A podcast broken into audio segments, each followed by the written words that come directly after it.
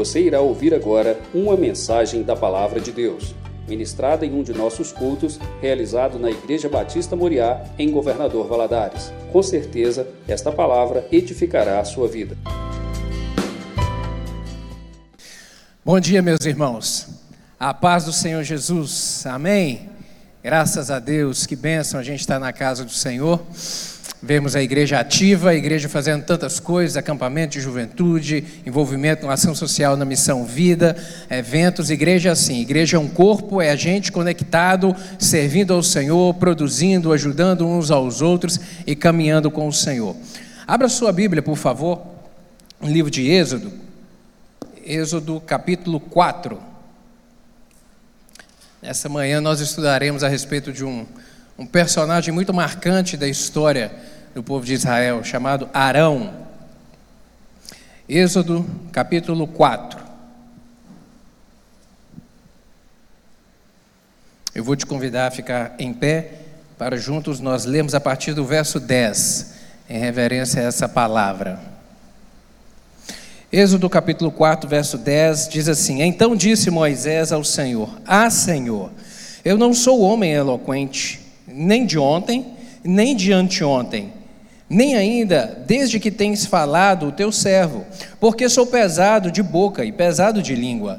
E disse-lhe o Senhor: Quem fez a boca do homem?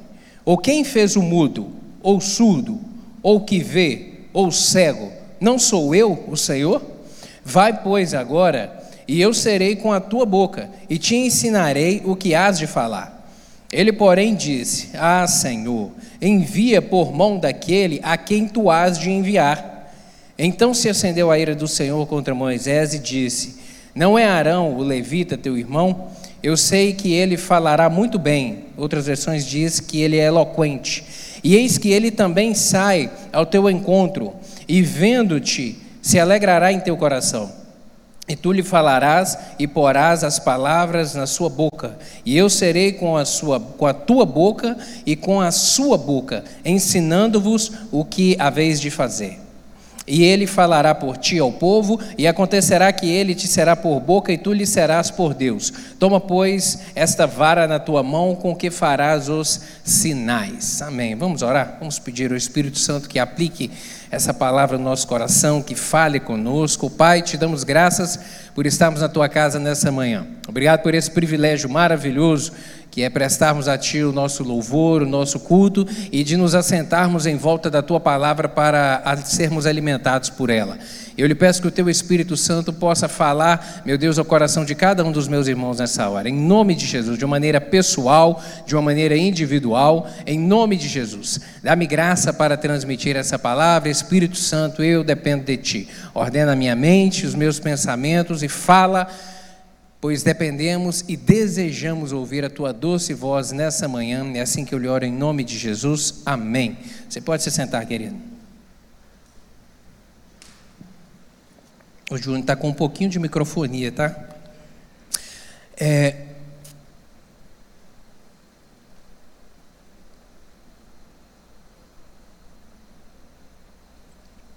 Esse texto que nós lemos aqui, ele é, um, ele é o final de um diálogo entre Deus e Moisés. Se você voltar a sua Bíblia, uma folha aí, no capítulo 3, Deus começa um diálogo com Moisés. Quando o encontra naquele evento onde Moisés está cuidando ali, pastoreando ovelhas, e ele se depara com uma visão. Uma, uma, uma, árvore, que uma sarça que estava se queimando, mas não se consumia. E aquele negócio chama muita atenção dele e ele resolve se aproximar para poder ver coisa estranha é essa? E quando ele lá chega, Deus fala para ele. Deus começa um diálogo com ele, que é esse diálogo aqui no capítulo 13. Quando Deus vem falar para ele, comissioná-lo, dar a ele uma missão e falar: Olha, Moisés, eu estou te levantando nessa hora para você ser usado como libertador do povo de Israel. Eu ouvi o clamor do povo. O sofrimento do povo e o clamor do povo chegou ao meu ouvido e eu desci para poder operar libertação ao povo de Israel. E você vai ser o instrumento que eu vou utilizar para isso. E começa o Senhor falando várias coisas, e aí quando nós chegamos aqui no capítulo 4, verso 10, Moisés vai falar. E ele abre a boca para poder dizer: Deus, eu acho que o Senhor escolheu a pessoa errada. Eu não sirvo por isso, não. Deus, eu não tenho capacidade. Deus não vai dar certo isso não. E aqui começa esse diálogo entre Deus e Moisés. E nós falaremos alguma coisa mais específica a respeito disso. Mas se voltarmos um pouco mais no contexto de que momento é esse?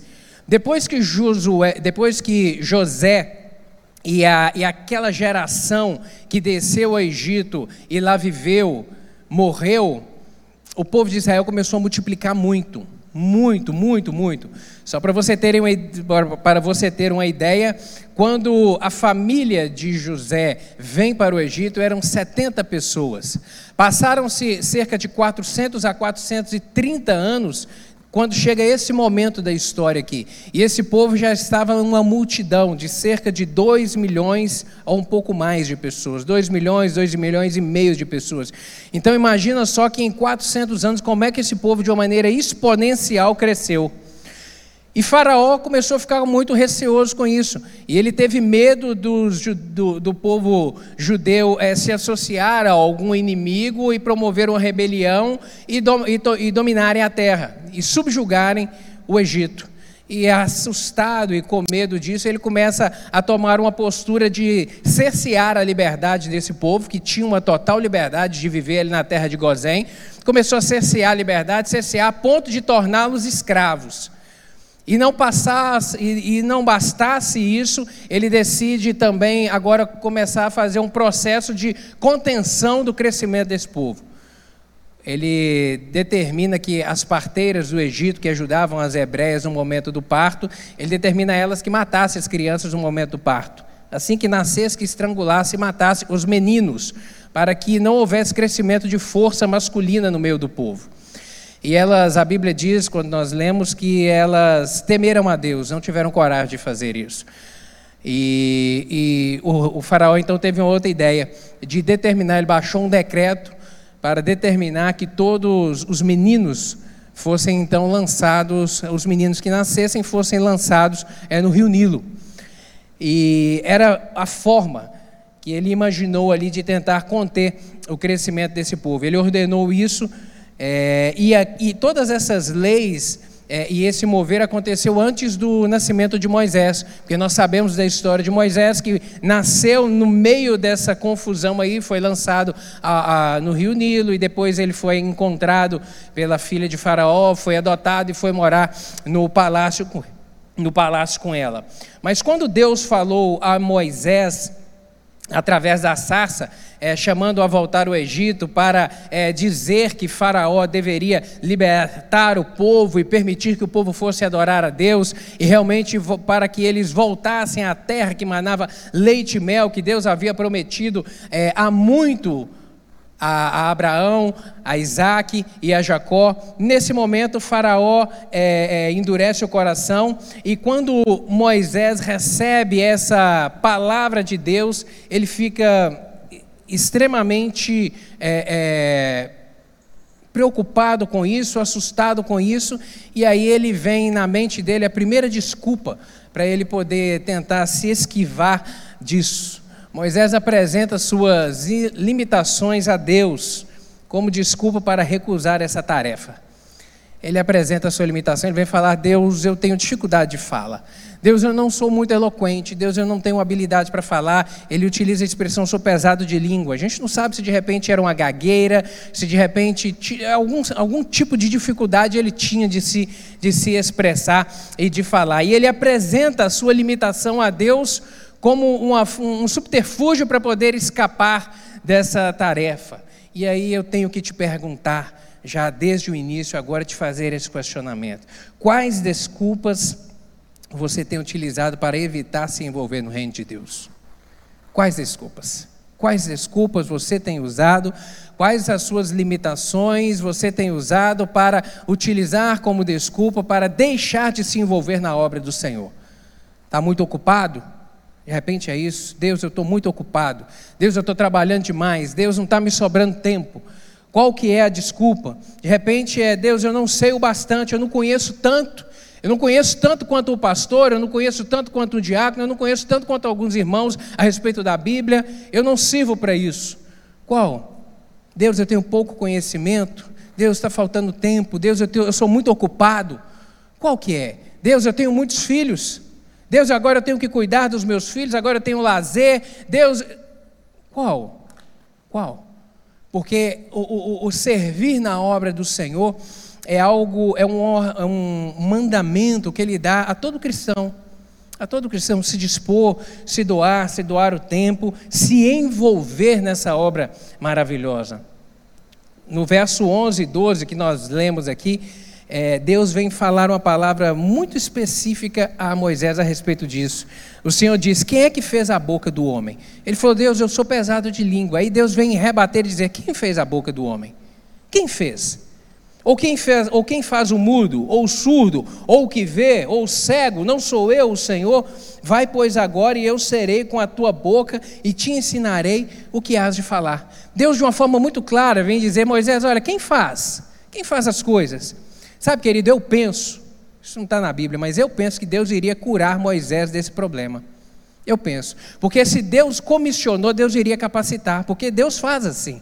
Só dependia dele começar de repente a caminhar e aceitar. Se ele tivesse aceitado esse chamado, eu penso que Deus o curaria. Porque Deus tem poder. Deus disse isso aqui. Quem fez? Então, quem fez não tem poder de fazer de novo? Não tem poder de modificar? Moisés perdeu uma oportunidade de ser curado, de repente, de receber um milagre na vida dele. Cuidado, querido. Cuidado para que a recusa em se posicionar, em se levantar e dispor a servir ao Senhor não seja um empecilho para Ele operar milagres na sua vida. Muito cuidado com isso. De repente você está se re, tá recalcitrando contra o chamado do Senhor, contra o convite do Senhor. Ei, se levante, vamos lá, se envolva na obra, sirva no reino, coloque-se de pé, sacuda a poeira, vamos sair da mornidão. E de repente você tem segurado, apresentado as de suas limitações a Deus, quando na verdade Deus vai apenas, quando você se posicionar, transformar essas limitações em um grande milagre para a honra e glória do nome dEle. Amém? Cuidado, cuidado, é um alerta que a gente vê aqui na vida de Moisés. Moisés queria que Deus enviasse outra pessoa. Essa relutância e o medo de Moisés aqui certamente são causados pela preocupação, sabe? A antecipação excessiva dos pensamentos. E às vezes a gente é assim na nossa natureza falha, a gente fica preocupado demais, a gente pensa demais. Pensa demais em todas as possibilidades, pensa naquilo que vai dar certo, naquilo que vai dar errado e, e começa a ficar preocupado. Moisés agiu dessa maneira aqui. A gente costuma imaginar acontecimentos que certamente nunca vão acontecer, às vezes como algumas desculpas. Deus, querido, Ele não nos pede para realizarmos é, qualquer coisa antes de providenciar a ajuda. Deus, Ele conhece o amanhã. Deus, Ele conhece tudo. Então, quando ele nos dá uma diretriz, uma ordem, ele já sabe o que vai ser o resultado lá na frente, ele já conhece a história. E aí ele já vai providenciar e ele já vai abrir todas as portas necessárias. Por isso eu te digo nessa manhã: vá onde Deus mandar, faça o que ele disser, sabe, confiado nele para obter coragem, confiança e recurso, e recursos no momento certo. Faça o que Deus mandar que seja feito. Levante-se essa semana eu estava conversando com o juiz e ele estava me contando a respeito de uma experiência que ele teve. Em 2021, no auge ali da, da segunda onda da pandemia do Covid, aquele momento de grande turbulência, ele disse que é, Deus falou de uma forma muito clara para ele que ele deveria procurar um outro colega juiz para poder orar, para poder, na verdade, evangelizá-lo, falar de Jesus para ele. Muita, uma pessoa muito específico. Ele falou: procure tal pessoa e evangelize ela. E ele falou que se distraiu com o trabalho, com as coisas, estava todo mundo trabalhando em home office. E passados quatro dias, no grupo lá da, dos juízes, ele recebe a notícia que esse, esse camarada foi contraído Covid. E ele falou, ficou assustado com aquilo. Passou mais três dias, o cidadão já estava no hospital. E passou mais dois dias, já estava entubado. E ele falou que ficou apertado com aquilo. Falou: Meu Deus, tem misericórdia, não deixa esse homem morrer, não, que eu preciso falar de Jesus para ele. E ele falou: Eu fui para o joelho orar, pastor. Orei, meu Deus, tem misericórdia, tem misericórdia, meu Deus, tem misericórdia. Eu não quero que o Senhor cobre de mim esse sangue. Tem misericórdia, orou e orou. E aí surgiu a oportunidade, é, é, mesmo nas visitas hospitalares, né, não estava acessando, não estava entrando em, em UTI nem nada, mas ele falou que foi no hospital e pediu para ver se era possível fazer uma videochamada, e o pessoal do hospital fez uma videochamada, e o cidadão estava entubado, mas eles colocaram lá a, a, a, um, um, iPad do lado do lado para ele poder ouvir. E ele do lado de cá falou que ministrou para ele, leu a Bíblia, orou, ministrou cura e falou que Deus teria misericórdia e clamou pela vida dele. Ele falou que o quadro estava uma infecção muito grave, entubado já há alguns dias, e foi embora para casa. Ele falou: Arlen, naquele momento foi como se eu tivesse tirado uma tonelada das minhas costas, porque eu fiz aquilo que Deus tinha mandado fazer, mesmo sabendo que o cidadão estava grave, mas eu fiz. Ele falou que pouco, quatro dias depois o cidadão foi estubado, seis dias depois ele recebeu alto e foi para o quarto. Já tinha melhorado, Deus tinha operado o milagre. Ele falou que assim que o cidadão foi para o quarto, ele foi lá visitar. Foi visitar pessoalmente, o encontrou já no quarto, fez o apelo para ele, evangelizou e ele aceitou Jesus. Abriu o coração e recebeu Jesus de bom grado. Ele falou, rapaz, que experiência maravilhosa. Passado uns mais, ele, ele disse, mais uns 60 dias, um outro colega ficou doente e, e, ficou sabendo dessa história de milagre da cura do de cá e também decidiu aceitar Jesus e se posicionou e recebeu Jesus e, e agora está crente, está firme na igreja. E ele falou, ah, eu não imaginava o que, que Deus iria fazer, Deus só me deu uma ordem. E eu fiquei muito temeroso daquilo, mas depois que eu decidi cumprir Deus foi fazendo assim, um se converteu e aí o outro se converteu, a família do outro inteira aceitou Jesus e já se posicionou. Querido, isso é o que? Obediência. Obediência à ordenança do Senhor. E a gente vê aqui que em Moisés recalcitrou nesse momento. Mas Deus é Deus de misericórdia, a obra é dele, a obra não é nossa. Mesmo quando a gente às vezes se coloca é, é, com o pé atrás perante o Senhor, fazendo os nossos questionamentos, Deus não deixa a obra parar. E Deus levanta então Arão como resposta a Moisés e diz: Olha, eu já disse para o seu irmão, e no capítulo 5, é, é, no capítulo, final do capítulo 4, ainda, capítulo 4, Deus deu uma ordem a Arão, Deus já sabia que Moisés se posicionaria dessa maneira, e Deus deu uma ordem a Arão que saísse lá do Egito e viesse encontrar com ele, ele estava no Monte Sinai nesse momento aqui agora. E, e, e, Arão foi essa resposta que Deus deu a Moisés para realmente levantar e cumprir o ide do Senhor e cumprir aquilo que estava no coração de Deus, que era promover a libertação do povo de Israel. E aí Moisés disse a Arão que Deus havia dito, inclusive as instruções de Deus sobre o que eles iriam fazer lá no Egito, e Moisés e Arão topou a empreitada. Arão disse: "Não, nós vamos, nós vamos". Deixa eu compartilhar contigo aqui algumas coisas da vida de Arão. O nascimento dele. Arão ele nasceu durante esse momento de, de opressão aqui de Israel, lá no Egito, mas certamente ele nasceu antes desse decreto de Faraó a, a, a respeito das das parteiras para poder matar as crianças e antes também do decreto de lançar os meninos no Nilo, porque Arão era três anos mais velho do que Moisés, era seu irmão, na verdade, do meio, porque eles tinham uma outra irmã, Miriam, que era já é, uma adolescente para jovem, já era um pouco mais velha. A vida familiar de Arão, Arão se casou casou é, com Eliseba e ele teve quatro filhos: Nadab, Abiú, Eleazar e Itamar. E os seus filhos seguiram o seu ofício, porque nós veremos aqui ao longo dessa aula mais à frente que Arão se tornou sumo sacerdote e a sua descendência era a linhagem sacerdotal, e os seus filhos se tornaram sacerdotes também. Dois deles Nadab e Abiú, infelizmente, por desrespeitarem e desonrarem a Deus é, no ofício sacerdotal, por trazerem, a Bíblia diz, fogo estranho para uh, o holocausto, eles foram consumidos, eles morreram instantaneamente, foram queimados e morreram. E Eleazar e Tamar assumiram esse ofício sacerdotal. Arão lá no Egito, vamos ver aqui algumas coisas desse momento dele lá no Egito. No Egito, Moisés e Arão, eles reuniram ali os anciãos é, dos israelitas e Arão contou-lhes o que, que Deus havia dito a Moisés e qual que era o plano do Senhor a respeito disso. Volte seus olhos aí, por favor, no capítulo 4 mesmo, no verso 27. A partir do 27 diz assim: Disse também o Senhor a Arão: Vai ao deserto para te encontrares com Moisés ele foi e, encontrando-o no monte de Deus, o beijou. Relatou Moisés a Arão todas as palavras do Senhor com as quais o enviara e todos os sinais que ele mandara. Então se foram Moisés e Arão e ajuntaram todos os anciãos dos filhos de Israel. Arão falou todas as palavras que o Senhor tinha dito a Moisés, e este fez os sinais à vista do povo, e o povo creu. E tendo ouvido que o Senhor havia visitado os filhos de Israel e lhes vira a aflição, inclinaram-se e o adoraram. É interessante notar aqui que rapidamente Arão respondeu é, de uma maneira obediente a Deus. Deus deu a ele a diretriz de vir se encontrar com Moisés. Deus apareceu e falou a Arão isso. E, e Arão imediatamente obedeceu, de pronto obedeceu. Como rapidamente também ele acreditou na mensagem de Moisés, naquelas coisas que Deus havia dito a Moisés e que Moisés replicou a Arão. Rapidamente ele acreditou. Nós não vemos na narrativa bíblica aqui Arão questionando. Nós não vemos na narrativa bíblica Arão dizendo: será Moisés? Ô Moisés, aqui, vamos chamar mais alguém para ir com a gente, porque eu não vou ter coragem de ir sozinho com você, não.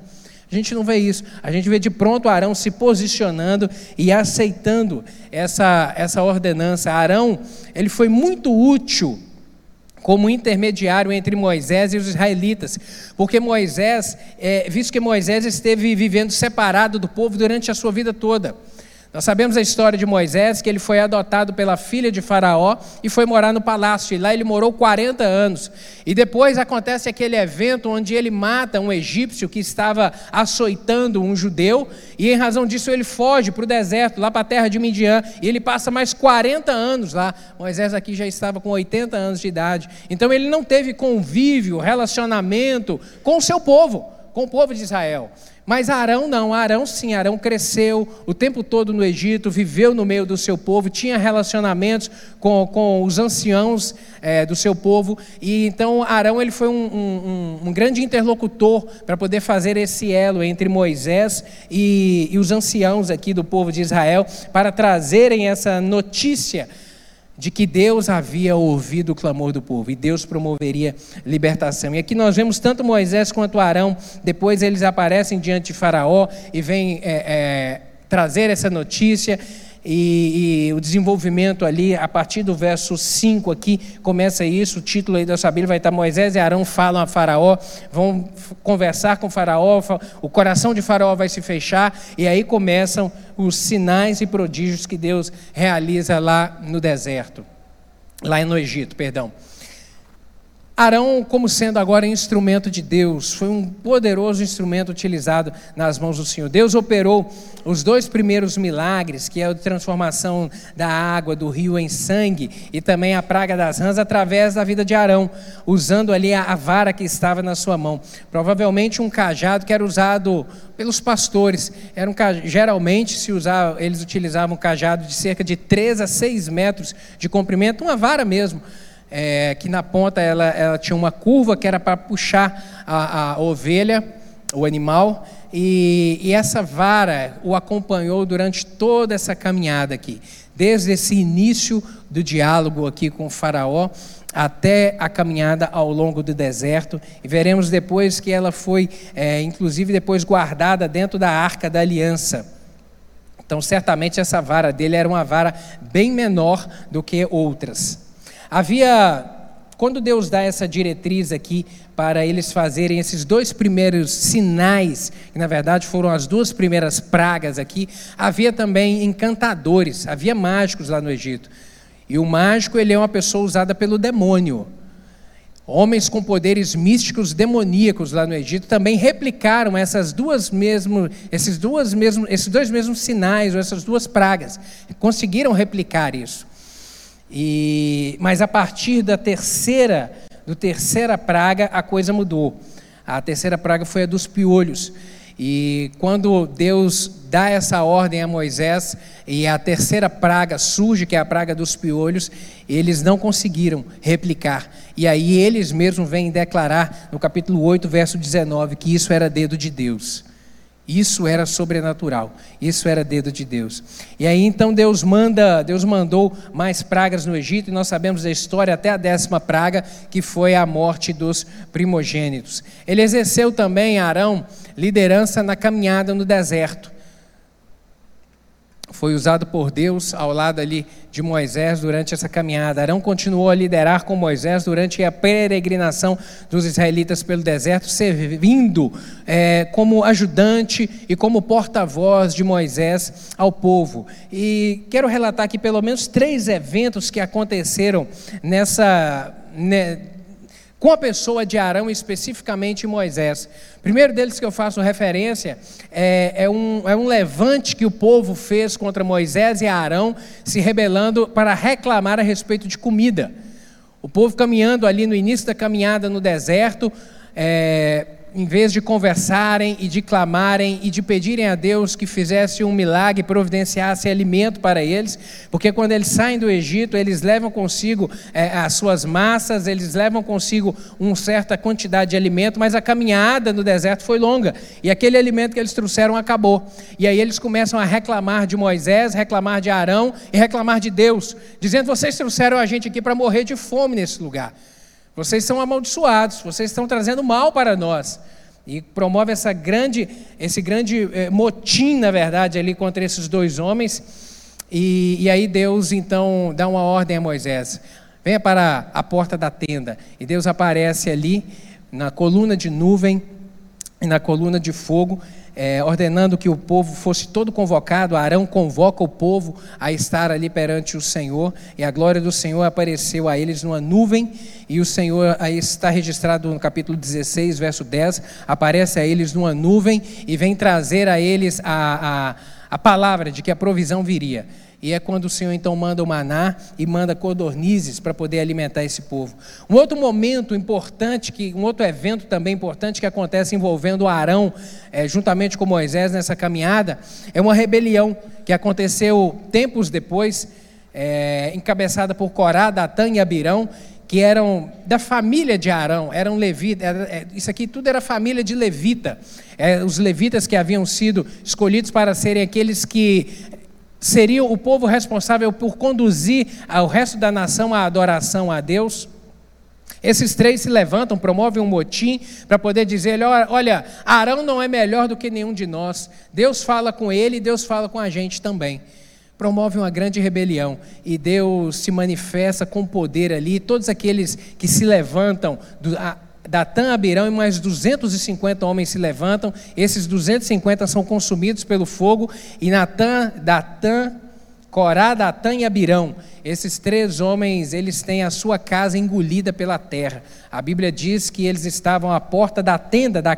eles moravam em tenda no deserto, eles com a família na porta da tenda, e Moisés dá uma palavra: Olha, se vocês morrerem de forma natural, vocês estão certos. Agora, se Deus fizer algo extraordinário, isso servirá como resposta de que Deus, Ele é Deus no céu, Ele é Deus na terra, e Ele nos delegou essa responsabilidade. A Bíblia diz que imediatamente a terra abriu e engoliu a casa, a tenda engoliu a família, e eles desceram vivos, foram engolidos pela terra.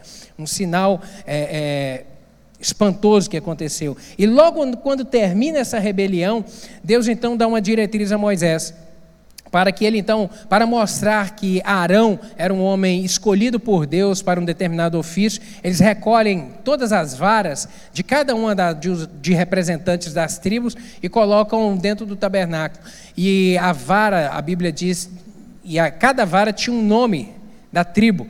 E a vara de Arão, então, ela, ela floresce. A Bíblia diz que da noite para o dia brota brota, nasce brotos e, e, e, folhas dessa vara. E Deus dá uma ordem a Arão, a Moisés, que era para pegar essa vara e guardar dentro da arca da aliança. Ela deveria ficar lá dentro como sinal, sinal de que ele realmente era escolhido do Senhor. E um outro terceiro evento que eu quero fazer referência também importante, é envolvendo a pessoa de Arão, é uma é uma guerra que acontece entre o povo judeu nessa caminhada. Eles encontram um exército inimigo chamado Amalequitas. Os Amalequitas se levantam contra eles para pelejar e os destruir. E a Bíblia diz que Josué sai com o povo para a peleja e Moisés sobe no monte para poder orar, juntamente com Ur e Arão. E a Bíblia diz que Moisés orava com as suas mãos estendidas. E enquanto ele orava com as mãos estendidas, o povo de Israel tinha vitória. Quando ele cansava de ficar com as mãos estendidas, que ele abaixava os braços, povo, os amalequitas começavam a ter vitória sobre uh, os israelitas. Arão, então, ele tem uma ideia. Ele pega uma pedra, senta Moisés na pedra e ele e Ur de cada lado seguram os braços de Moisés para cima e ele continua orando. Até que Deus promoveu, então, a a derrota ali dos Amalequitas e trouxe vitória nessa peleja ao povo de Israel. A gente vê então, portanto, que Arão foi um homem de muito envolvimento com a obra do Senhor, muito envolvimento ali, sendo um porta-voz realmente de Moisés durante essa caminhada. Mas não era um homem perfeito. Era um homem que era gente como a gente Gente que é passível de errar, é passível de tomar decisões equivocadas, escolher caminhos que não se deveria escolher. E nós vemos aqui pelo menos dois eventos é, que foram uma marca negativa na vida de Arão. O primeiro deles é esse, que ele deixou ser levado pela multidão. No capítulo 32, vai contar essa história, capítulo 32 de Êxodo. É aquele incidente envolvendo o bezerro de ouro.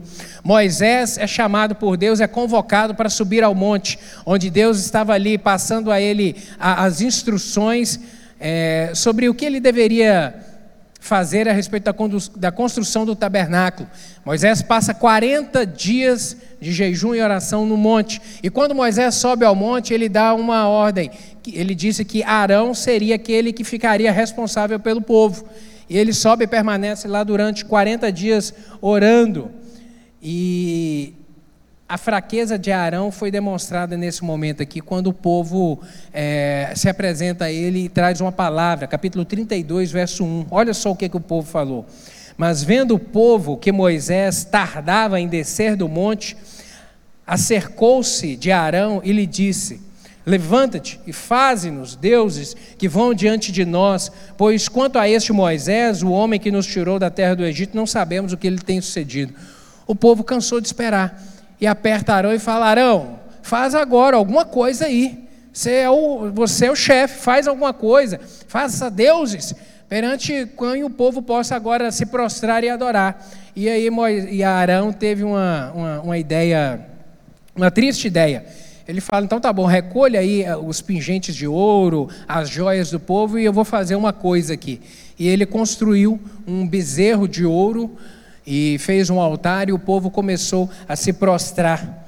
Arão, em vez de chamar a atenção do povo e impedir aquela idolatria ali, ele infelizmente, infelizmente ele, ele fraquejou nesse momento, é, deixou de usar ali a sua autoridade, a sua influência como porta-voz. Arão ele se omitiu na ocasião em que ele deveria se posicionar. E isso foi, isso trouxe um problema, isso trouxe morte inclusive para o povo de Israel. No verso 6 do capítulo 32, diz que na manhã seguinte eles ofereceram holocaustos e sacrifícios de comunhão. O povo se assentou para comer e beber e levantou-se para se entregar à farra. O povo, além da idolatria, começou também a se portar de uma maneira indecente e indevida. E isso, e Deus ficou irado com esse negócio irado demais, a ponto de dizer que iria destruir todo o povo. E Moisés vai orar e vai dizer: Deus tem misericórdia, não destrói esse povo, não, Deus. Não destrói. E lembra a Deus das promessas feitas a Abraão, Isaac e Jacó.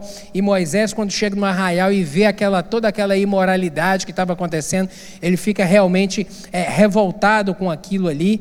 E os idólatras e os devassos, eles foram todos punidos e mortos. Capítulo 32, abra aí, por favor verso 25. Diz assim: Vendo Moisés que o povo estava desenfreado, pois Arão o deixara à solta para vergonha no meio dos seus inimigos, pôs-se em pé à entrada do arraial e disse: Quem é do Senhor, vem até mim. Então se ajuntaram a ele todos os filhos de Levi, aos quais disse: Assim diz o Senhor, o Deus de Israel: Cada um cinja sua espada sobre o lado, passai e tornai a passar pelo arraial da de porta em porta, e mate cada um ao seu irmão, cada um a seu amigo, e cada um a seu vizinho. E fizeram os filhos de Levi, segundo a palavra de Moisés, e caíram do povo naquele dia uns três mil homens. Pois Moisés dissera: Consagrai-vos hoje ao Senhor, cada um contra o seu filho e contra o seu irmão, para que ele vos conceda hoje bênção. No dia seguinte, disse Moisés ao povo: Vós cometestes grande pecado, agora, porém, subirei ao Senhor, e porventura farei propiciação pelo vosso pecado. Tornou Moisés ao Senhor e disse: Ora, Ora, o povo cometeu grande pecado, fazendo para si deuses de ouro. Agora, pois, perdoa-lhes o pecado, ou se não, risca, peço-te o meu nome que escreveste. Moisés realmente intercede, porque viu que a situação ficou muito grave, muito grave. E a coisa também não ficou bonita para Arão, porque lá em Deuteronômio capítulo 9, tem uma passagem que diz que a vida de Arão ficou em risco. Diz assim: O Senhor se irou muito contra Arão para o destruir, mas também orei por Arão ao mesmo tempo. Inclusive a vida de Arão foi poupada nesse momento aqui. Um momento de realmente de fraqueza, um momento triste. Uma outra falha uh, triste na história, registrada na história de Arão, é quando ele deixou ser influenciado pela irmã para questionar a autoridade de Moisés. Está registrado lá em Números, capítulo 12, sabe? Parece que Arão ele demonstrou aquela mesma fraqueza lá quando o povo o aperta e cobra ele é, um posicionamento. Aqui isso também acontece. Números, capítulo 12, abre aí por favor na sua Bíblia. Capítulo 12, verso 1 e 2. Diz assim: Falaram Miriam e Arão contra Moisés, por causa da mulher cuxita que tomara, pois tinha tomado a mulher coxita, e disseram: Porventura tem falado o Senhor somente por Moisés, não tem falado também por nós? E o que está escrito aí? E o Senhor ouviu. E o Senhor ouviu. Sabe? Era dever de Arão nesse momento repreender a sua irmã. Não ter deixado ela iniciar esse diálogo, não ter deixado ela iniciar, sabe, esse posicionamento, porque ele também era líder do povo, mas parece que, que Arão aqui ele foi realmente incapaz de exercer a sua autoridade, incapaz. E Miriam certamente usou da desculpa de Moisés ter se casado com mulher cuxita, de repente uma outra versão vai dizer etíope, é, que era uma mulher estrangeira para questionar a autoridade dela, dele.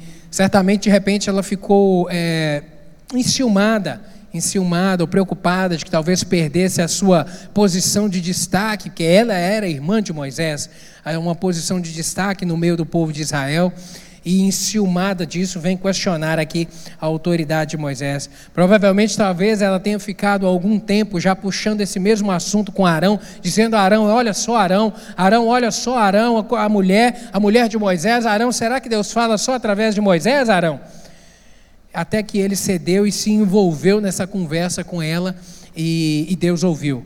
E a situação também, e Deus ouviu e não somente ouviu, ouviu e foi fazer justiça e, se, e apareceu perante eles e disse a Moisés que chamasse os dois à porta da tenda. É, e quando eles compareceram ali, Deus bradou e Deus falou. E ela foi, Miriam, foi acometida de lepra instantaneamente naquele momento, como punição. Lepra. Teve que ficar separada durante sete dias e Arão ficou extremamente assustado com aquilo.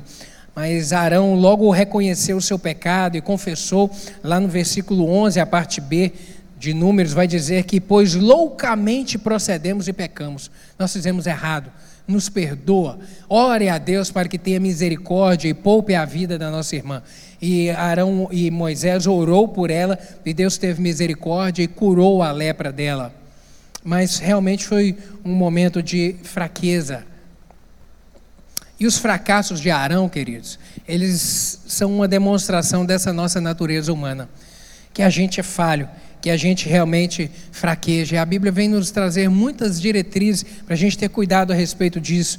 Quem está de pé, cuide para que não caia. Vigia, vigia. A gente tem que estar em constante vigilância para a gente não cair, para a gente não fraquejar. Uma outra coisa que eu aprendo aqui é, é que a gente não deve ceder à pressão da maioria. Não ceda à pressão da maioria. A gente é minoria. Cristão é minoria na terra. Não ceda à pressão da maioria, não ceda à pressão daqueles que estão na mídia, não ceda à pressão daqueles que estão dizendo: olha, não tem nada a ver, olha, vamos aceitar algumas coisas, olha, não precisa de, de ser tão é, é, radical no posicionamento, não precisa. Querido, não ceda à pressão da maioria no seu trabalho, não ceda à pressão da maioria na sua rede social, não ceda à pressão da maioria dentro da sua família, não ceda à pressão da maioria, mantenha-se firme, não ceda. Uma outra coisa que eu aprendo aqui é atenção, não confie naquilo que você acha que é o certo, pois você pode estar enganado. Atenção, a Bíblia vem nos dizer, esse texto em Provérbios, capítulo 3, verso 5, não se apoie no seu próprio entendimento, confie em Deus, não cuidado com aquilo que você acha que é o certo, confira na Bíblia, busque direção do Senhor na Bíblia, para que você não seja enganado por aquilo que você está achando que é o certo. Não, mas tem muita gente que está falando que é certo. Esse mover novo, esse negócio diferente, está muita gente dizendo, indo atrás, seguindo esse novo momento aí. Cuidado, cuidado, cuidado. Fique com a palavra do Senhor sempre, sempre. E uma outra coisa que eu aprendo: cuidado com as suas vontades. Cuidado com as suas vontades, porque a Bíblia nos diz que a gente deve mortificar a vontade da nossa carne. A nossa carne, ela sempre pende para o pecado, sempre pende para fazer o que é errado, sabe? Seja no falar, seja no agir. A nossa carne é a natureza pecaminosa nossa. Então, querido, cuidado com as suas vontades. Quando as vontades vierem, lembre-se da palavra do Senhor mortificar a vontade da carne, para que a vontade do Senhor permaneça, prevaleça sobre a minha vida. E uma última coisa que eu aprendo aqui a respeito disso é que seja o temor de Deus a sua bússola. Seja o temor de Deus a sua bússola sempre. Sempre tema a Deus de todo o coração que esse seja o norte da sua vida, no momento de tomar decisões, no momento de fazer escolhas, no momento de ir ou vir, de fechar ou não um negócio, de fazer ou não essa parceria, de ir ou não nesse negócio, que o temor de Deus seja sempre a sua bússola. Às vezes as pessoas oram falando, qual que é a direção de Deus? Não, eu preciso de uma direção do Senhor, se eu faço ou se eu não faço esse negócio. Ei, o temor do Senhor é o princípio da sabedoria. Tema a Deus sempre. Tema a Deus sempre. Esse negócio é de Deus? Se é de Deus, então confirme. Se não é de Deus, sai fora. Sai fora, para que a bênção do Senhor seja permaneça sobre a sua vida, permaneça sobre a sua casa. Uma outra coisa que nós vemos aqui a respeito da vida de Arão, da escravidão ao sacerdócio real. Arão e seus filhos, eles foram designados por Deus para serem sacerdotes do povo, e Arão foi o primeiro sumo sacerdote. Deus deu essa palavra lá no Monte Sinai a Moisés. Deus estabeleceu como mandamento o sacerdócio e, e, disse a ele que ele, inclusive, ele deveria consagrar, inclusive, a roupa que deveria Arão e seus filhos utilizarem a partir daquele momento. Deus disse a Moisés que o sacerdócio pertenceria a Arão e a sua família de maneira perpétua. Capítulo 29, verso 9 de Êxodo. Abra aí a sua Bíblia, diz assim: Farás depois que se cheguem os filhos de Arão, e os vestirás de túnicas, e os cingirás com o cinto, e Arão e seus filhos, e lhes atarás as tiaras, para que tenham sacerdócio por estatuto perpétuo, e consagrarás Arão e seus filhos a Deus. E isso foi cumprido. Arão e a sua família permaneceram exercendo o sacerdócio até o ano 70 depois de Cristo quando o templo de, o templo de Jerusalém foi destruído pelos romanos.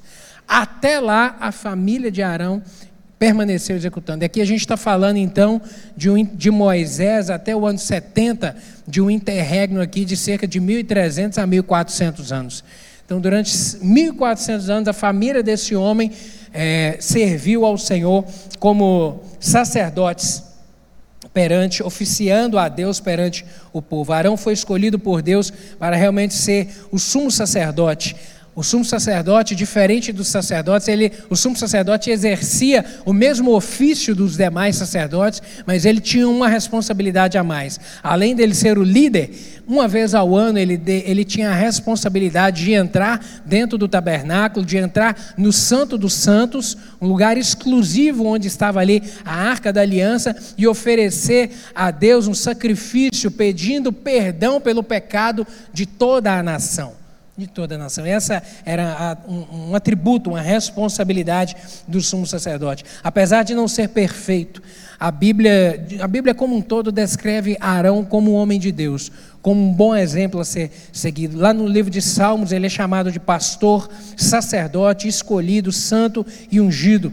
E lá no livro de Hebreus, vai, vai fazer. É, vai, vai dizer que o sacerdócio de Arão prefigurava o sacerdócio de Jesus, a figura de Cristo, que viria para ser realmente o nosso sumo sacerdote, aquele que pagaria o preço, aquele que seria o nosso intermediador entre Deus e o homem, e que o sacrifício que ele ofereceria, que era o seu próprio corpo, seria o sacrifício eterno e definitivo em prol dos nossos pecados. Para a gente caminhar para o final, qual que é a relação do sacerdócio com o cristão? Qual que é? Porque sacerdócio, ele significa isso, ele indica acesso a Deus. O sacerdote, ele era o interlocutor entre Deus e o homem. O sacerdote, quando o povo pecava, o povo vinha até a tenda do tabernáculo para oferecer sacrifício, para obter o perdão de Deus. E era o sacerdote que pegava o animal e, antes de matar, colocava a mão sobre a cabeça do homem, a mão sobre a cabeça do animal e orava a Deus para que fosse transferido o pecado do homem ao animal. E depois ele imolava aquele animal, o sangue era espargido ali no altar de holocausto, e isso era aceito a Deus como como sacrifício e como perdão. E aí Deus perdoava o pecado. Então o sacerdote ele era esse interlocutor entre Deus e o homem. E o Senhor, ele veio profetizar aqui no capítulo 19, verso 6, que todos, e não apenas alguns, seriam, teriam o privilégio em Israel de serem sacerdotes. Olha só o que está aí registrado, Êxodo, capítulo 19, verso 6. Diz assim: que vós me sereis reino de sacerdotes. Deus falando ao povo: vós me sereis reino de sacerdotes e nação santa. São essas as palavras que falarás aos filhos de Israel.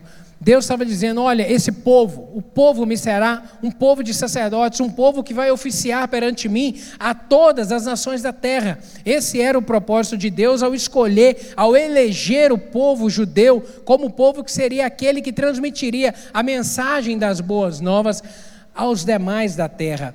E, mas isso veio se cumprir agora no Novo Testamento, na igreja, porque nós, a igreja do Senhor, que somos o seu povo. 1 Pedro, capítulo 2, verso 9, o apóstolo vai dizer a respeito de nós agora, povo de Deus, como esse sacerdócio. Está lá registrado, 1 Pedro 2,9. Vós, porém, sois o quê? raça eleita, sacerdócio real, nação santa, povo de propriedade exclusiva de Deus, a fim de proclamar as virtudes daquele que vos chamou das trevas para a sua maravilhosa luz. Então, o sacerdócio agora pertence a quem? Pertence a mim e a você, porque agora nós é que nos achegamos a Deus, temos a liberdade de chegar a Deus para apresentarmos a nossa oração, a nossa súplica e, inclusive, intercedermos ao Senhor por aquele não cristão, por aquele que está no pecado, por aquele que está afastado de Deus, para rogar a Deus que tenha misericórdia e promova a salvação na vida dele. Essa responsabilidade agora é de quem, querido? É nossa. Então, portanto, todos, todos os crentes agora eles são sacerdotes e têm acesso ao Santo dos Santos, mas entram ali não pelo seu mérito, mas pelo sangue do Senhor Jesus Cristo, com o coração sincero e com fé e crendo realmente que o Senhor ele ouve a nossa oração e o Senhor tem prazer em nos abençoar. Hebreus capítulo 4, verso 14 e 16, o escritor vai dizer isso: visto que temos um grande sumo sacerdote, Jesus, Filho de Deus, que penetrou nos céus, retenhamos firmemente a nossa confissão, porque não temos um sumo sacerdote que não possa compadecer-se das nossas fraquezas, porém um que, como nós, em tudo foi tentado, mas sem pecado. Cheguemos, pois, com confiança ao trono da graça, para que possamos alcançar misericórdia e achar graça, a fim de sermos ajudados em tempo oportuno, com confiança, porque o sacerdote, quando ele entrava no, no, no, tabernáculo para poder oferecer o sacrifício, para poder orar a Deus pelo povo, ele tinha que entrar com confiança. Assim também nós, a palavra do Senhor vai nos dizer, com confiança, com ousadia, outras versões vão dizer com ousadia, ou seja, mas também com temor e com respeito perante o Senhor, mas com confiança, crendo que Deus ouve a nossa oração, crendo que o Senhor, Ele vai ouvir e Ele vai agir e Ele vai manifestar a nosso favor. Quais as funções do crente como sacerdote? Quais? Quais? Aqui eu listei algumas delas: ser santo, fazer o bem, todas essas referências aí vão dizer a respeito disso. Conservar firme a vontade de Deus na sua vida, guardar os mandamentos do Senhor, ser um homem ou uma mulher de Deus, ser um intercessor, sabe, ser aquele que realmente apresenta ao Senhor a sua súplica, aquele que ora por outros, ser frutífero em boas obras. A palavra do Senhor vai nos dizer isso, lá em Tito 3,14. As boas obras que elas sejam abundantes nas nossas vidas, que as pessoas vejam a marca do Senhor em nós, através de quê? Através das nossas boas obras. Aprendemos também que é responsabilidade ser um, um, um se dedicar ao louvor a Deus, o compartilhar, o ser um abençoador, um na vida do outro, guardar-se puro, anunciar as boas novas e amar o próximo. Certa vez Jesus Cristo foi perguntado qual que era o grande mandamento, ou como se resume todas as diretrizes e os ensinamentos que o Senhor está nos passando. E Deus vem dizer, e Jesus vem dizer isso, olha, a, a, todo mandamento ele se resume em duas coisas: amar a Deus acima de todas as coisas e ao próximo como a si mesmo. Se resume nisso. Então, realmente essa é uma nossa responsabilidade amar, amar, amar ao próximo como a nós mesmos, anunciar as boas novas. Isso são nossas funções agora como sacerdote, como sacerdotes de Deus, querido. São nossas responsabilidades louvarmos o Senhor, dedicarmos uma vida de louvor, sermos frutíferos, sermos realmente gente que faz diferença no nome dele. E exercendo o sacerdócio, nós, nós certamente nós geramos comunhão com Deus e geramos comunhão com o próximo, exercendo a nossa responsabilidade de sacerdote de uma maneira leal, de uma maneira real, de uma maneira presente. A gente, nós viveremos uma vida de comunhão com o Senhor, num tempo que tem sido um tempo mau, sabe, num tempo onde a gente tem visto os, muitos cristãos serem envolvidos com coisas desse mundo e começando a ficar apegado a prazeres deste mundo e, e, adotando posições e posicionamentos contrários à palavra do Senhor, decorrente dessa grande influência do mundo que está acontecendo dentro da igreja. Muitas vezes também por mensagens deturpadas que têm sido pregadas e anunciadas em nome de Deus e que não são de Deus. A gente tem que ter cuidado. Nós vemos no exemplo na vida de dos dois filhos de Arão que foram consumidos pelo fogo, quando ofereceram é, um fogo estranho perante o Senhor, quando foram oficiar como sacerdotes de maneira indevida perante o Senhor, de uma maneira desrespeitosa perante o Senhor. A Bíblia diz que eles foram consumidos imediatamente com fogo imediatamente. Sabe, a gente, isso traz para mim e para você um senso de responsabilidade que a gente tem que ter. Nós somos o representante de Deus nessa terra, querido. Você pode repetir isso? Eu sou representante de Deus nessa terra. Eu e você somos representantes de Deus nessa terra. As pessoas olham para mim para você como cristão e querem, e, e querem algo de nós, e querem extrair algo de nós. Eles olham, olham o que você tem feito, o seu comportamento, e é muito interessante que quando um cristão falha, eles são os primeiros a apontar o dedo e dizer: Olha, não falava que era crente? Ó, oh, está bebendo, mas não fala que é crente? Ó, oh, está falando mentira, ó, oh, está se envolvendo em coisa errada, mas não fala que é crente, ó, está fazendo isso e aquilo e não fala que é crente. As pessoas, elas nos olham, queridos. E como sacerdotes de Deus, a gente tem que ter realmente uma postura que honre o Senhor. Que as nossas ações, que as nossas obras sejam para glorificar o nome do Senhor, dentro da nossa casa, dentro da nossa família, dentro do nosso casamento que o nosso casamento sirva para honrar o nome do Senhor, que as pessoas olhem para o nosso casamento, queiram ter um casamento igual ao da gente, porque é casamento de crente, casamento que tu lera. Agora, casamento de crente tem problema? Casamento de crente tem problema? Tem. A gente passa problema também. A gente tolerar um marido não é fácil, tolerar a esposa não é fácil, tolerar, tolerarmos as nossas diferenças é coisa fácil? Não, não é. Mas casamento é maravilhoso? É. Casamento é um trem bom demais a conta, sabe? Mas é um desafio que a gente tem que viver a dois. E esse desafio ele é tanto para o não crente quanto para o crente também. Crente tem que ter, enfrenta problema no casamento e tem que se posicionar como crente. Ah, não, eu vou pagar o preço, eu vou orar. Deus faz milagre. A gente não ora por cura. A gente não ora para Deus fazer milagre, para abrir uma porta de emprego? Por que, eu não posso orar e crer que Deus vai mudar esse negócio dentro do meu casamento? Por que, eu não posso orar e crer que Deus vai restaurar o amor? Por que, eu não posso orar e crer que Deus vai mudar essa consciência dura do meu marido? Por que, eu não posso orar e crer que Deus vai converter a minha esposa, vai transformar o coração dela e vai trazer a ela uma nova mentalidade de uma mulher de Deus? Às vezes a gente tem muita fé para algumas coisas e pouca fé para outras coisas. Sabe, querido, sacerdotes de Deus, Deus nos chamou para sermos isso. Elegeu a igreja dele nessa terra como sacerdotes do Senhor. Eu quero terminar essa palavra falando isso. Que assim como Arão tinha a habilidade de ser eloquente, Deus deu a ele um, o dom de ser eloquente. Assim como Arão tinha a habilidade de ser eloquente, Deus te concedeu habilidades. Portanto, use-as para o progresso do reino do Senhor. Use as habilidades que Deus te deu. Deus te deu os dons, Deus te deu talento. Deus, ele, a palavra do Senhor diz que ele adorna a sua igreja com dons e talentos para quê? Para a sua própria igreja produzir mais. A um ele dá uma habilidade de cantar, a outro uma habilidade de tocar, a outro uma habilidade de falar, a outro uma habilidade de ensinar, a outro uma habilidade de recepcionar pessoas, a outra habilidade de cuidar de crianças. Queridos, todos nós temos habilidades. Não tem ninguém que pode dizer, não, eu não sei fazer nada, sabe? Ah, não, eu não sou, eu não tenho nada que eu possa oferecer para a casa do Senhor, para o reino do Senhor querido. Tem, tem, tem sim, tem sim, tem sim. Sabe? Então se disponha. Assim como Arão tinha essa habilidade de Deus, ele colocou a sua habilidade ao serviço do reino do Senhor e foi grandemente utilizado e foi grandemente abençoado. Você pensa só o privilégio que esse homem teve, ele e a sua descendência inteira de oficiar perante Deus de serem os responsáveis pela adoração a Deus, de serem os responsáveis de levar o clamor do povo a Deus. 1400 anos a família desse homem viveu servindo a Deus. Olha só que privilégio. Tudo isso porque ele se dispôs. No dia que Deus chamou, ele falou: Eu topo, eu vou. A história da sua casa pode ser mudada a partir de hoje. A história da sua família pode ser mudada a partir de hoje.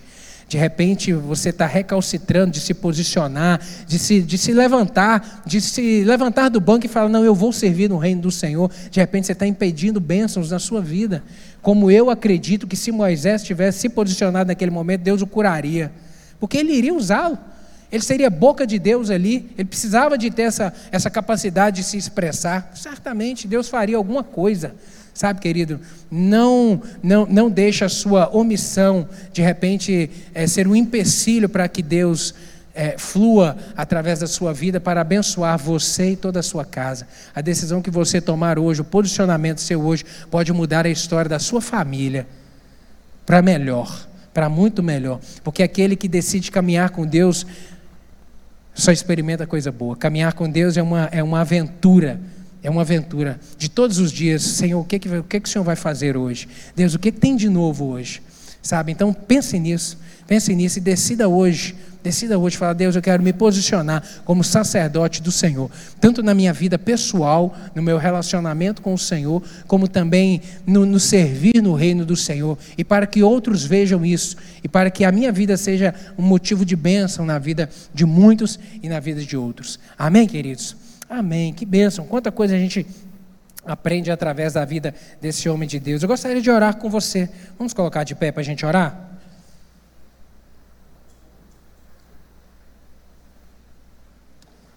Deus é Deus de graça, bondade, misericórdia, fidelidade e Deus que age. Deus conhece o seu coração. Queria que você fechasse os olhos, porque eu quero orar com você nessa hora. E Ele requer de nós posicionamentos. Posicionamentos. A palavra do Senhor, quando ela é lançada, quando o desafio é lançado, é realmente para nos posicionar. Não é para a gente ficar de braços cruzados do mesmo jeito. A palavra do Senhor, ela requer de nós, de mim e de você, sacerdotes do Senhor, sabe, posicionamentos. O desafio, o desafio de falar: Senhor, eu quero me levantar. Deus, essa palavra é para mim. Essa palavra é para mim. Senhor, o Senhor já tem me incomodado. E se de repente o Senhor falou isso hoje ao seu coração, eu quero orar com você. Se essa palavra foi para você, eu quero que você coloque a mão aí no seu coração. Quanto Deus tem te cobrado para poder se posicionar, para poder se levantar, para poder sair do lugar, para servir no reino dele, sabe? Para realmente tomar a postura de sacerdote. Coloque a mão no seu coração, eu quero orar com você. Deus é Deus de graça, Deus é Deus também que vê as nossas decisões, Ele contempla o nosso coração. E o desafio que Ele coloca perante você, querido, não é para te consumir. O desafio que Ele coloca perante você é que de repente você fala: não, eu não tenho capacidade para isso. Não, a, a capacitação venha do alto, venha de Deus. É Ele é que vai te ajudar, é Ele é que vai abrir as portas, é Ele é que vai te direcionar para que você seja um instrumento dele nas mãos do Senhor. Vamos orar? Deus, muito obrigado por essa palavra. Muito obrigado pela tua palavra, porque a tua palavra ela nos encoraja, a tua palavra nos motiva, a tua palavra, meu Deus, ela, ela nos promove, ela nos levanta, meu Deus, ela nos mostra o caminho a seguir, ela nos dá a direção certa na nossa vida. A tua palavra é a verdade, é a única verdade, meu Deus, é a nossa bússola, é o nosso norte, é para onde devemos caminhar e pautar a nossa vida e a nossa conduta. Meu Deus, e a tua palavra nessa manhã foi de um desafio desafio para nós, de nos posicionarmos como sacerdotes do Senhor. Meu Deus, no meio de uma geração ímpia, no meio de um mundo maligno, no meio de um mundo cercado, meu Deus, de uma perversidade a cada dia maior, que tem contaminado, meu Deus, que tem cheirado mal perante o Senhor. O Senhor, meu Deus, nos desafia a nos levantarmos como sacerdotes do Senhor, como homens e mulheres que temem a Deus, meu Deus, e também que oficiam perante o povo, meu Deus, como sacerdotes do Senhor, como interlocutores interlocutor entre Deus e o homem, como aquele que vai apresentar as verdades santas do Senhor a essa geração perdida. Em nome de Jesus, meu Deus, nos tira da nossa mornidão, meu Deus, nos tira do lugar comum, meu Deus, nos tira da nossa passividade e nos ajude, Pai, a nos posicionarmos, a nos levantarmos, a nos colocarmos de pé nesse último tempo, esse que é o tempo do fim. Jesus está às portas para voltar. Meu Deus, o arrebatamento é, é algo iminente, meu Deus, e não queremos estar envolvidos envolvidos, meu Deus, somente com as coisas deste mundo, meu Deus, em buscar o progresso no trabalho, na profissão, meu Deus, no lazer, meu Deus, mas queremos envolver e gastar o nosso tempo com o reino do Senhor, porque o reino do Senhor é eterno, meu Deus, Jesus vai voltar e vai nos levar para morar com o Senhor eternamente, e é nisso que nós queremos investir os nossos recursos, o nosso tempo, as nossas forças, meu Deus, esse é o desafio de hoje, nos posicionarmos como sacerdotes do Senhor, meu Deus, o Senhor conhece cada coração aqui. Aqueles que as decisões que estão sendo tomadas neste momento, daqueles que estão se posicionando, dizendo que querem tomar, meu Deus, um posicionamento diferente com o Senhor. Confirme essa palavra no coração, com sinais e com prodígios de uma maneira poderosa do Senhor. É o que eu lhe peço em nome de Jesus. Amém. Senhor, eu lhe rogo que o Senhor agora nos despeça em paz, nos guarde nesse dia, nos livre do mal. Meu Deus, nos leve em paz para a nossa casa que a gente tenha um dia, um restante de dia agradável na presença do Senhor e à noite estejamos aqui unidos para prestarmos ao Senhor o nosso culto, a nossa adoração e recebermos a tua palavra mais uma vez. Despede-nos em paz, é o que eu lhe peço em nome de Jesus. Amém e amém. Que o amor de Deus, a graça maravilhosa de Jesus Cristo e a comunhão do Espírito Santo, meu querido, esteja hoje para sempre sobre você e a sua casa. Amém.